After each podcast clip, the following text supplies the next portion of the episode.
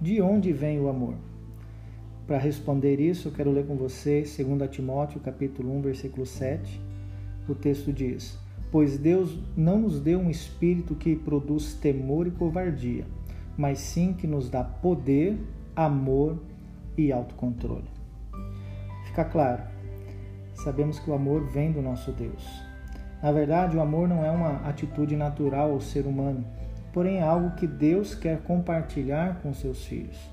Em nossa natureza humana, somos maus, mesquinhos, egoístas e orgulhosos. Somos incapazes de amar verdadeiramente alguém, porque sempre queremos algo em troca.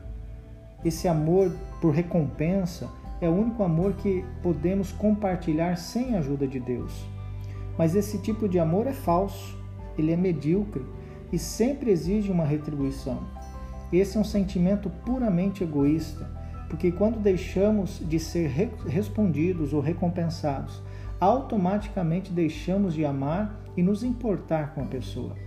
Mas o amor que Deus compartilha com seus filhos é um amor sacrificial.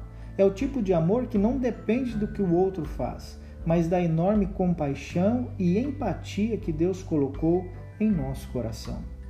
Só Deus pode gerar um amor assim em nós, capaz de romper todas as barreiras e fazer com que consigamos amar até mesmo os nossos inimigos. Ore a Deus e peça por mais desse amor pelo seu próximo.